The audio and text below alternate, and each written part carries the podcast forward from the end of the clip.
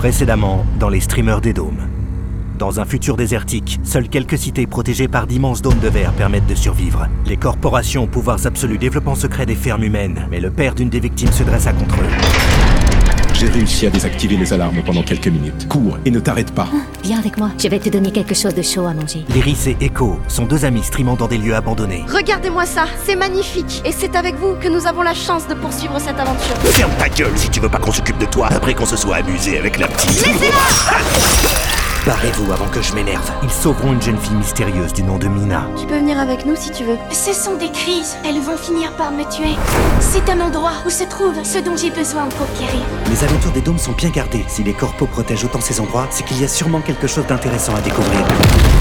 J'ai des informations confidentielles sur une zone inexplorée. Je comprends pas, on doit aller où? Mina prononça soudainement des mots dans une langue inconnue et fit jaillir des milliers de particules. Elle pointa à l'une d'entre elles et dit C'est là. Tels Audio épisode 3, partie 2, les expériences interdites. Dans la pénombre de l'appartement, la fascination enveloppait Echo et Lyris, tandis qu'autour de Mina, un essaim de particules lumineuses dansait dans une chorégraphie énigmatique. Ces éclats, semblables à des lucioles, tissaient dans l'air un ballet de lumière pure, traçant des formes qui évoquaient les contours d'un monde inconnu. Echo se trouvait happé dans un état de stupeur contemplative. Ses yeux se perdaient dans ce kaléidoscope lumineux, cherchant une logique dans cet océan de photons. Mais qu'est-ce que c'est que ça? À ses côtés, Lyris semblait tout aussi absorbée. Les secondes s'étiraient en une éternité suspendue, chacune de leurs respirations rythmant ce spectacle impénétrable. Attends. Attends, Lyris, tu vois ce que je vois On dirait. On dirait un plan. Un plan de notre dôme. Ouais. Mais oui, t'as raison. Regarde, c'est là. Juste à l'ouest du quartier 24. Euh, t'as de quoi enregistrer? Faut pas qu'on oublie. Elle sortit son téléphone, Ok, laisse-moi noter ça. elle retraça les contours lumineux avec minutie, traquant la géométrie éphémère formée par les particules. Echo, scrutant par-dessus son épaule, assistait à la naissance d'une cartographie inédite. Une carte de tous les possibles. Euh, voilà. Je crois que j'ai marqué l'endroit que Mina pointe. C'est clairement hors des limites du dôme. Ouais, c'est même plutôt loin, je dirais. Au vu de l'échelle, c'est à plusieurs kilomètres de la limite. Les particules s'évaporèrent dans l'air, laissant derrière elles une obscurité dense, un vide soudain. Mina, les yeux grands ouverts mais absents, ne semblait être que l'ombre d'elle-même, un reliquat d'un instant de grâce évanoui. Mina, ça va? Tu peux nous dire ce qui vient de se passer? Hein? Ce qui vient de se passer? Mais de quoi tu parles? Attends, attends, tu veux dire que t'as aucun souvenir des cinq dernières minutes? Bah, j'étais en train de dormir, et puis je me suis levée, et ensuite tu m'as demandé ce qui vient de se passer. Mina semblait confuse, ses souvenirs enfouis dans un labyrinthe dont elle n'avait pas connaissance. Ah, t'inquiète pas, Mina. C'est Echo qui te fait une blague. C'est rien du tout. Au début, Lyris était absorbée par une pensée naissante. Ce n'était qu'une étincelle dans son regard, un frémissement à peine perceptible dans sa voix. Tu penses. Tu penses qu'on pourrait y aller? Echo, ancré dans une réalité plus austère, répondit lentement. Lyris, on sait même pas ce que c'est exactement. Mais imagine si on y allait, on pourrait sauver Mina. Et puis, oh, pense à mon stream, ça pourrait être incroyable. Sortir du dôme, ça serait du jamais vu en live. Je deviendrais super connu. Ouais, tu veux dire une célébrité dans les camps de travail parce que t'as enfreint les règles des corporations? Les extrémités du dôme sont scellées, tu le sais bien. Et les seules sorties connues sont surveillées en permanence par leur staff. Soldats, tourelles, ils nous laisseront jamais passer. On trouvera un moyen. On a toujours su se débrouiller. On peut essayer de se faire passer pour des membres de leur staff. Allez, on peut le faire. Lyris, arrête Tenta Echo, mais elle était déjà bien loin, portée par sa vision. Ça pourrait être notre plus grand coup. Un énorme boost pour ma carrière dans le stream. Et aussi, on peut pas abandonner Mina. Allez, Echo. Demain, on y va pour commencer les repérages. Je vais montrer à tous ces autres streamers qui c'est la patronne. Non mais, tu t'entends parler? Tu te prends pour qui? En plus, c'est débile de se précipiter sans réfléchir. On va se faire prendre. J'ai pas envie de ruiner ma vie pour satisfaire ton ego. Tu sais quoi, Echo? T'es qu'un lâche. Combien de temps encore tu vas te cacher derrière tes excuses bidons? Ah, Je regrette de t'avoir demandé d'être partenaire. Si j'avais pris un chien, au moins il me suivrait sans discuter. Echo laissa affleurer une colère froide. Je t'ai toujours soutenu, Lyris. Et voilà comment tu me remercies? En me traitant de lâche? En disant que je suis pire qu'un chien? Tu sais quoi? Va bien te faire foutre Sa voix était un hiver implacable, un froid qui gela l'ardeur de l'iris. Sans un mot de plus, il se détourna et partit dans sa chambre. Mina, recroquevillée, sentait le poids de la dispute sur ses épaules. Euh, c'est de ma faute, n'est-ce pas? Non, Mina, t'inquiète pas, c'est juste une dispute entre amis, ça arrive. L'iris tentait de rassurer Mina, mais derrière ces mots, l'ombre de son égoïsme continuait de planer. Une dispute si grave qu'elle avait ébranlé les fondations d'une entente jadis sans faille. La dispute avait laissé un goût amer dans l'air, un silence pesant qui s'étirait à travers les heures, jusqu'à ce que la nuit enveloppe l'appartement dans son étreinte sombre. Echo, l'esprit tourmenté, ne trouvait pas le sommeil. Il se leva, sa démarche mécanique, et saisit un petit pot contenant une poudre de somnifère. Dans la cuisine déserte, où seul le bruit du réfrigérateur venait interrompre la quiétude du moment, il avala une pincée de cette poudre avec de l'eau. Bientôt, son esprit glissa dans un rêve étrange, un voyage explorant les tréfonds de son inconscient.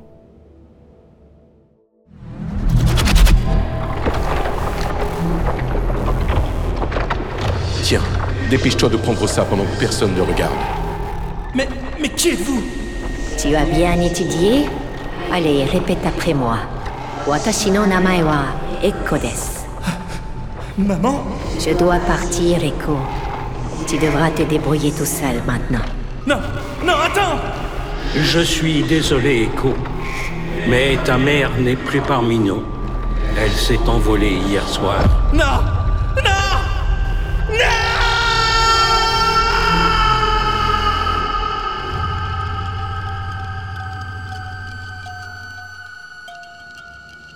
L'iris, seul dans l'obscurité de sa chambre, regardait le plafond, les images de la soirée tourbillonnant dans son esprit comme des feuilles emportées par le vent.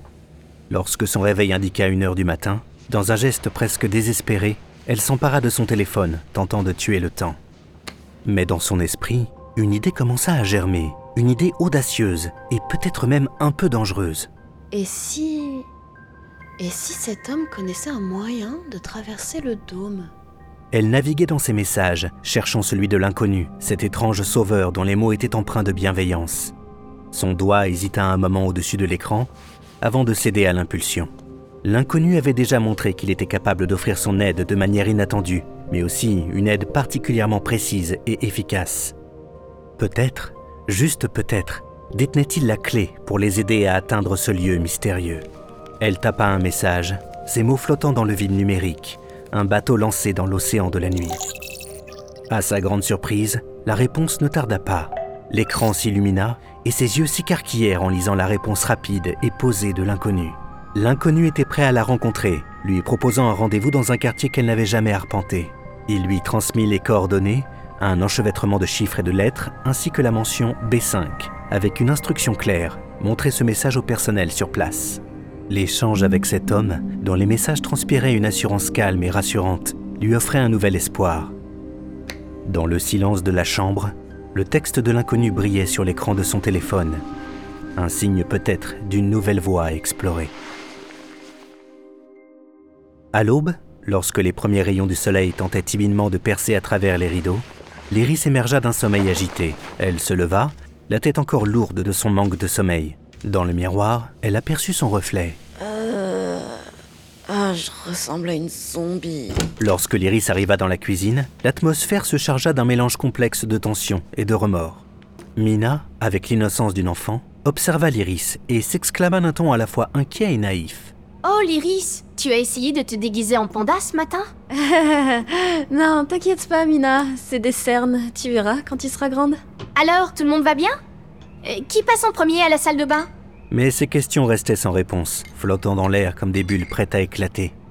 Echo, lui, semblait porter le poids de leurs mots échangés la veille, ses yeux esquivant ceux de l'Iris et chargés d'un mélange de regret et d'espoir. Dans un mouvement presque chorégraphié, ils commencèrent à parler en même temps, leurs voix se mêlant dans une harmonie accidentelle. Je suis désolée. Non, non, vas-y, euh, commence. Désolée pour hier. J'ai laissé mon égoïsme prendre le dessus. Je regrette. Echo la regarda, son visage adouci par les mots sincères de l'Iris. Ouais, et moi je regrette de t'avoir dit d'aller te faire foutre, même si franchement à ce moment-là, tu le méritais.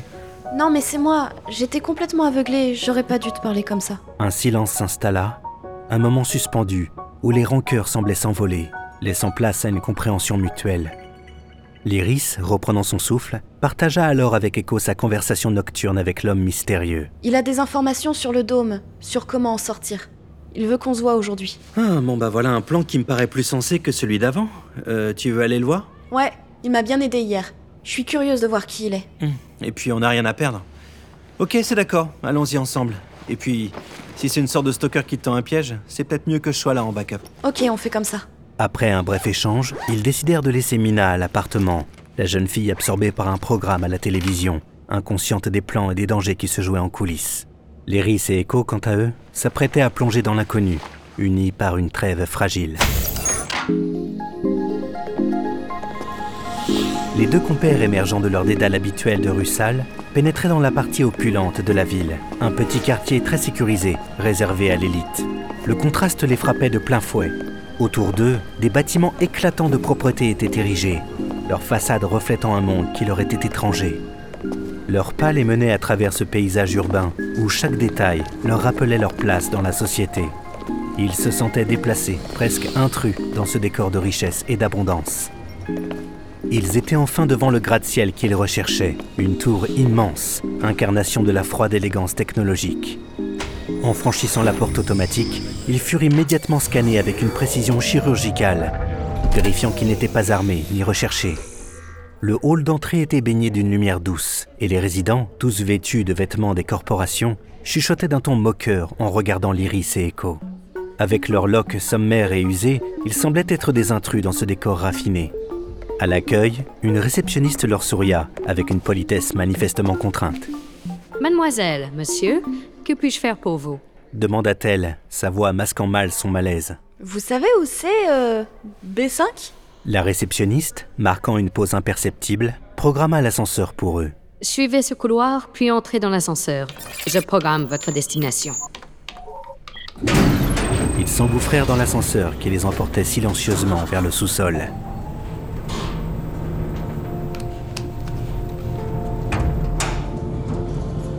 À l'étage moins 5, l'atmosphère changea brusquement.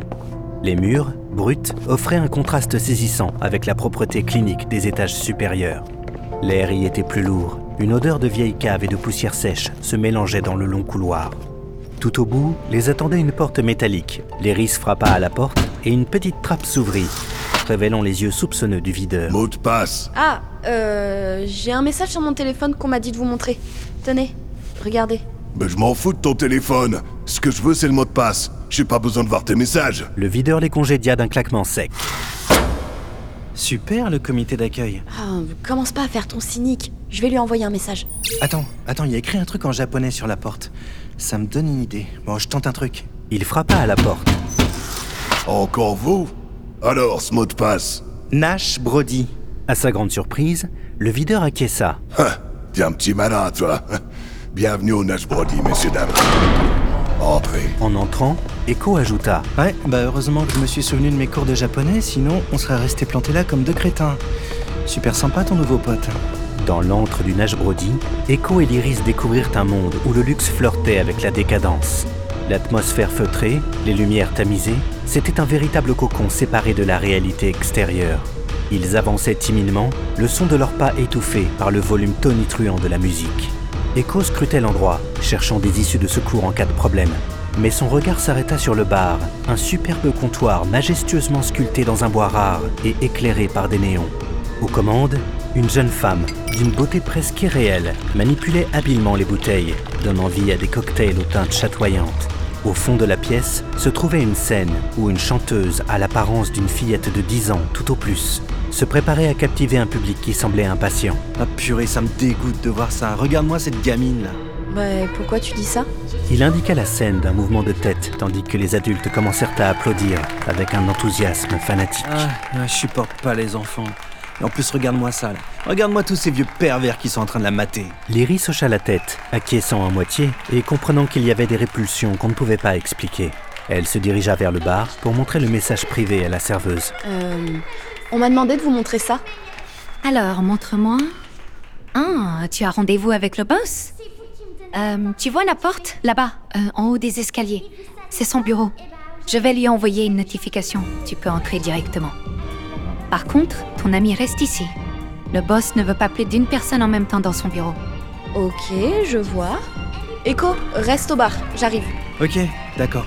L'Iris monta alors un escalier qui menait à une salle privée au cœur du Nash Brody. Elle entra dans une pièce qui respirait un raffinement discret, un bureau décoré avec soin. Chaque détail témoignait de la personnalité du maître des lieux. Elle fut accueillie par un homme d'une cinquantaine d'années, grand et élancé. Sa stature imposait une présence noble. Ses yeux dégageaient une bienveillance rare dans ce monde de faux semblants. Il lui adressa un sourire poli et s'avança vers elle pour lui serrer la main, un contact ferme, mais empreint d'une attention particulière. Bonjour, Lyris. Je suis Isaac. Je suis enchanté de te rencontrer enfin. C'est un plaisir, Isaac. Votre club est surprenant. Oui, je dois reconnaître qu'il a ses particularités. Je suis désolé pour le mot de passe à l'entrée, j'avoue que c'est une sorte de sécurité ici. Les gens sont entre initiés. Tout d'abord, laisse-moi te dire que je suis un grand fan de tes streams. Je les trouve sincères et remarquables. Merci.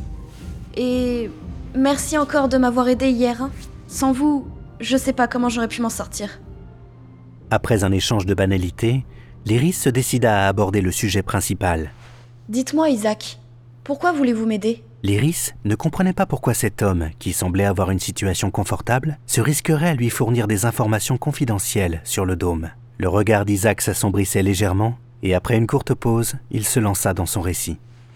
J'étais autrefois en poste au cœur du centre de recherche des corporations. Un lieu où l'innovation côtoie le pouvoir, où les secrets sont plus précieux que l'or. J'ai vu des choses, j'ai fait des choses, Lyris. Des choses que je regrette. Je travaillais pour les corporations comme scientifique responsable de la recherche fondamentale. Au début, pour un jeune chercheur, c'était passionnant.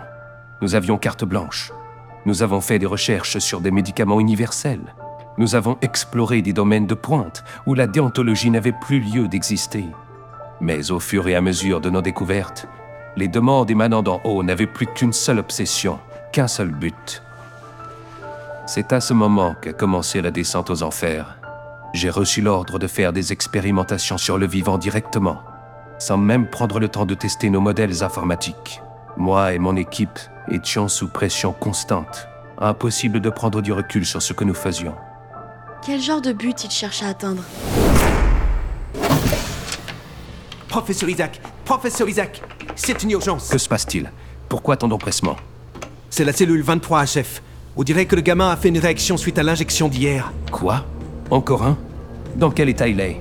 Je ne connais pas les détails, monsieur. C'est le docteur Benjamin qui s'en charge. Il est déjà sur place. Très bien, je vois. Il prit son communicateur et appela son collègue. Allô Ici Isaac. Tu me reçois? Ouais, 5 sur 5. Laisse-moi te faire le topo. Je suis en face de la cellule. Le gamin se tape la tête contre les murs depuis 30 minutes. Ça sent pas bon. À garder ton chemin pour m'aider à le maîtriser.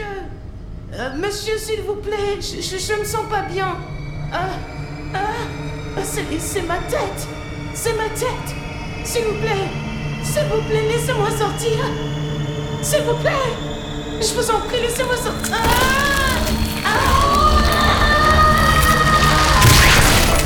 dieu, c'est pas vrai. C'est pas possible.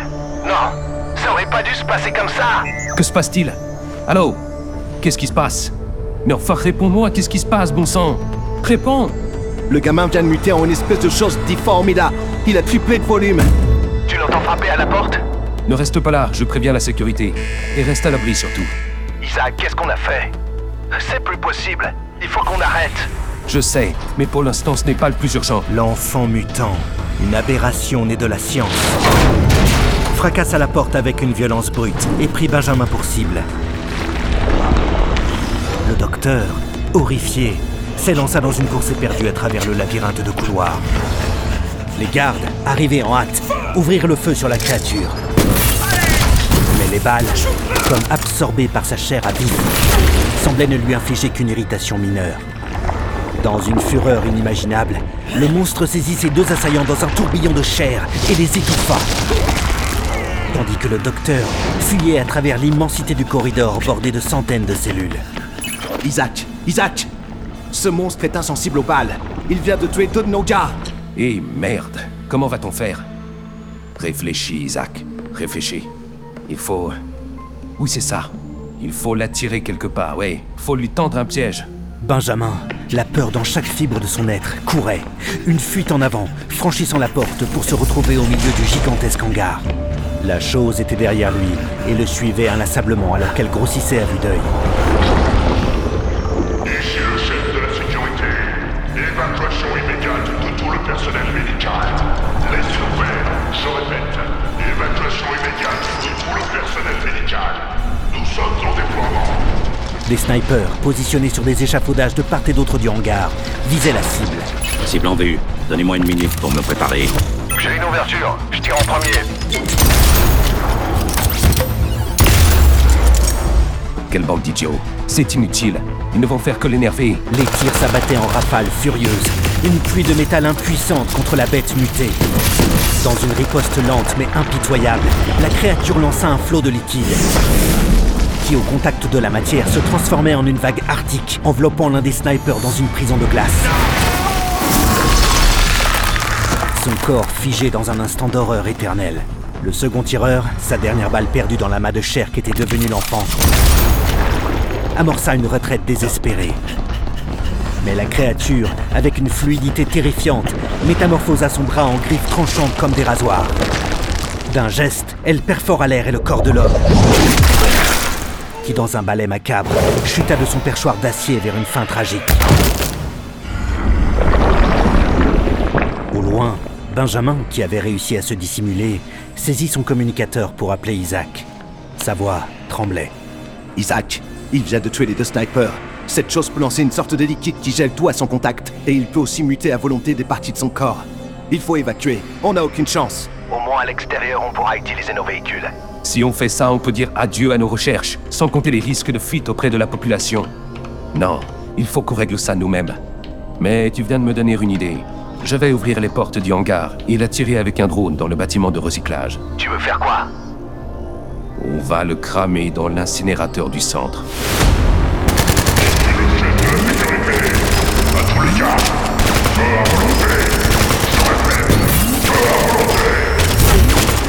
gigantesque porte du hangar s'écarta, révélant un vaste complexe composé d'usines, de laboratoires et d'un centre de recyclage entouré par le désert environnant.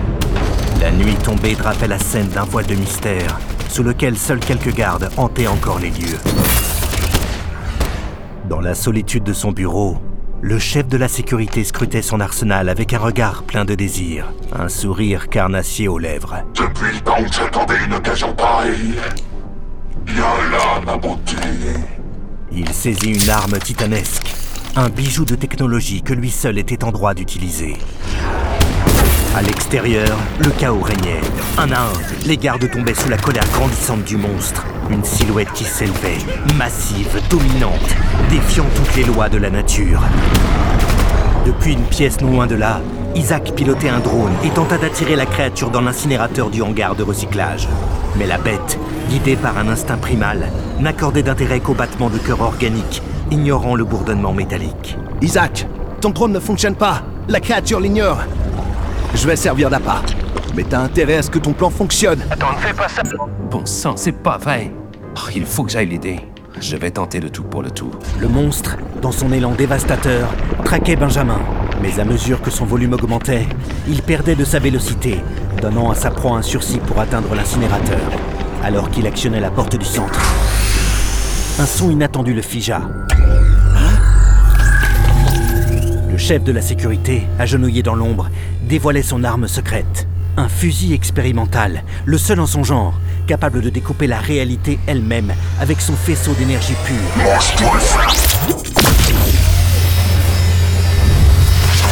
Dans un cri déchirant, la créature se morcela sous l'assaut, huit segments tombant dans un balai morbide.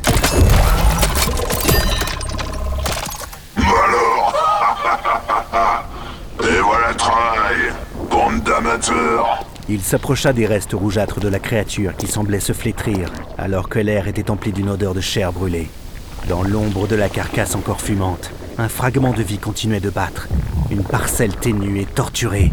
Pas plus grand que l'enfant qu'il avait été, le monstre, de ses ongles transformés en cerf. Heureusement qu'on est là pour nettoyer vos conneries. Sinon, je sais pas comment vous auriez pu faire ça. attaqua le chef de la sécurité, l'abattant dans un souffle rauque. Le gamin n'était plus qu'un simulacre d'humain. Il fixa le docteur de ses yeux emplis d'une rancœur abyssale. Et avec une détermination vengeresse, et libéré du poids de son expansion, il se lança à sa poursuite. Benjamin, dans un dernier élan de survie, fuya à l'intérieur du centre, mais trébucha. Pétrifié, il observait le gamin se rapprocher lentement, sentant l'ombre de la mort se poser sur lui. L'enfant, au visage d'agonie gravé jusque dans ses traits, fit muter son bras, le changeant en une arme contondante. C'est alors qu'Isaac surgit de l'ombre. Lance-flamme à la main, crachant un torrent de feu sur la créature. Pour la première fois, le monstre vacilla, ses gestes trahissant une faiblesse insoupçonnée, submergé par les flammes voraces. Isaac, inébranlable, marquait chaque pas d'une résolution ardente, poussant la bête vers le mur, l'y acculant sans merci. La créature, prise au piège, se débattait sous l'assaut, mais sa résistance s'effritait à chaque seconde. Et puis, dans un dernier soupir de feu, tout s'arrêta. Le monstre, réduit à un amas de cendres et de souffrance, n'était plus.